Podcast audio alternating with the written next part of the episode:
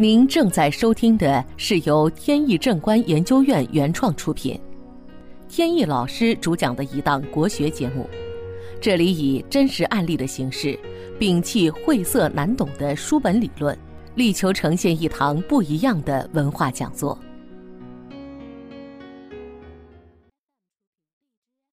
前段时间呢，有一次跟朋友一起吃饭。席间呢，认识了一位这个企业的高管。吃饭过程中呢，聊的还比较投机。这位老兄呢，就说吃完饭呢，请我去办公室坐一坐。办公室呢，正好就离得不远。顺便呢，还有些问题想请教。我呢，不好推脱，饭后呢，就跟着一起去了。到了办公室呢，一关门就开始诉苦。原来呢，他所在的这个公司呢，规模不算小，还是合资公司。他在这个公司呢上班已经快二十年了，一开始也是从基层做起，一点一点的呢，现在做到高管位置，而且呢，已经是公司的董事。在这期间呢，这个公司呀里边各种的争来斗去、争权夺利，他也是见怪不怪了。不过他呢属于那种就是能闷头做事情的人，而且呢执行力比较强，所以呢这些年一直比较稳定。但是呢，他也知道自己有一个毛病，就是呢在说话上面啊。总是不能去，呃，有回旋的那样去说话，所以说话呢，有的时候就容易伤人。好在呢，一直工作是以技术方面的为主，而且呢，执行力也比较强，也有管理能力，所以呢，言语上的问题呢，倒还没有什么太大事儿。他呢，是几年前。被提拔成为这个集团公司的副总裁，但是呢，前一段时间发生了一件事情，让他觉得呢很左右为难，而且呢感觉自己碰到了困境了。怎么回事呢？在有一次的这个股东大会上。他自己呢，由于对这个技术方面的执着，还有这个自信，导致呢站错队了。他支持了一位大股东，但是呢，那位大股东呢和一直提拔他的这个上司之间的意见呢是矛盾的。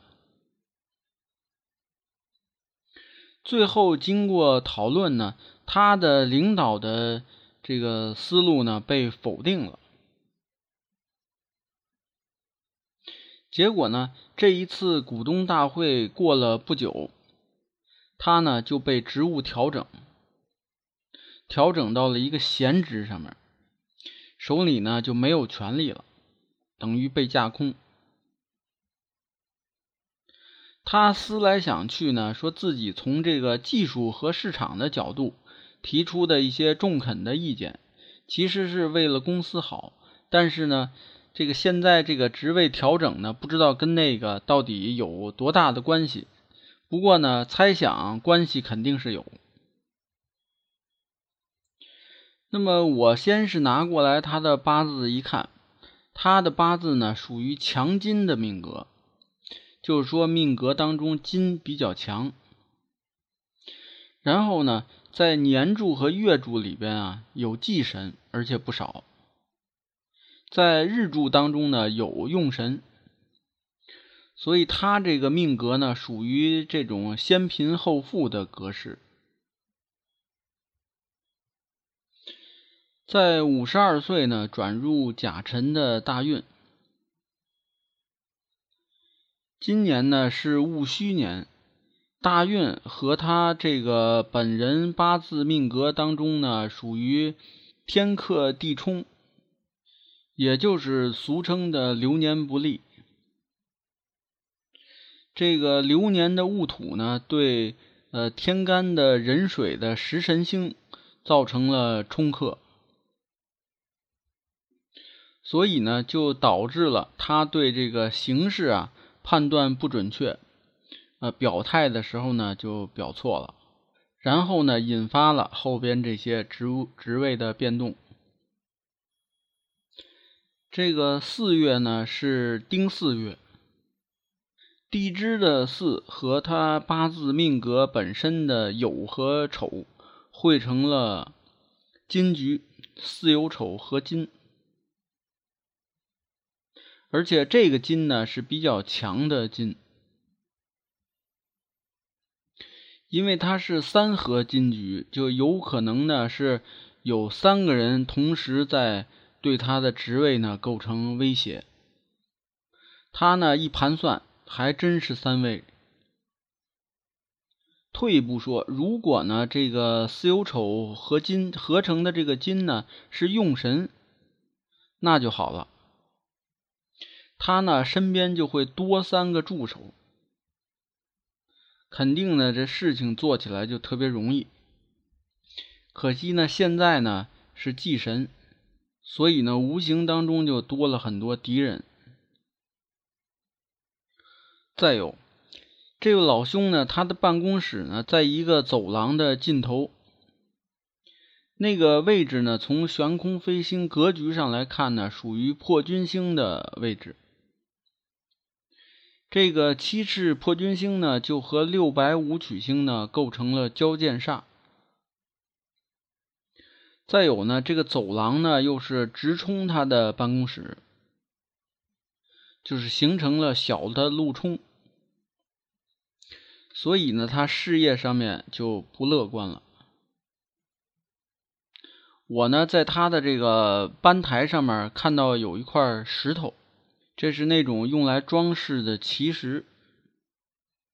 说我回去呢，给你寄过来一张灵符，你把那个灵符呢压在这个石头下面，然后这个石头呢不要摆在班台上。要摆在你这个办公室外边正对路冲的地方，用这个石头呢去化解路冲。再有呢，在这个门的一进门的地方，门框上面挂一个铜铃铛，这个铃铛呢是用来化解交剑煞的。结果呢，过了没多久，就听他说呢，说他的这位领导呢。就走了，被别的公司请去做高管，而他呢，又回到了那些关键的这种技术管理的管理者岗位上面。其实呢，对于这件事情来讲，这个石头和铜铃铛起的作用呢，没有那么大，而他所碰到的这个困境呢，主要来源于是人和。天时的问题呢，动不了，已经固定了。而地利方面的因素呢，这个陆冲和交剑煞呢，作用并没有那么强，所以呢，它主要是受这个人和方面的影响。说白了，就是这个办公室政治互相之间的这个勾心斗角。这些风险的规避呢，实际上还是靠自己。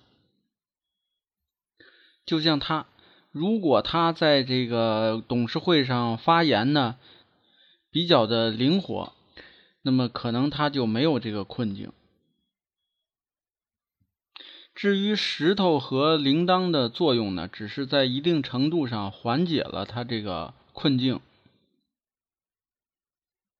而他最后的这个警报解除呢，主要还是他自己的忍耐起到的作用。好，今天的节目呢到此结束。这档国学文化节目由天意正观原创出品，天意老师播讲。感谢大家收听，我们下次节目再见。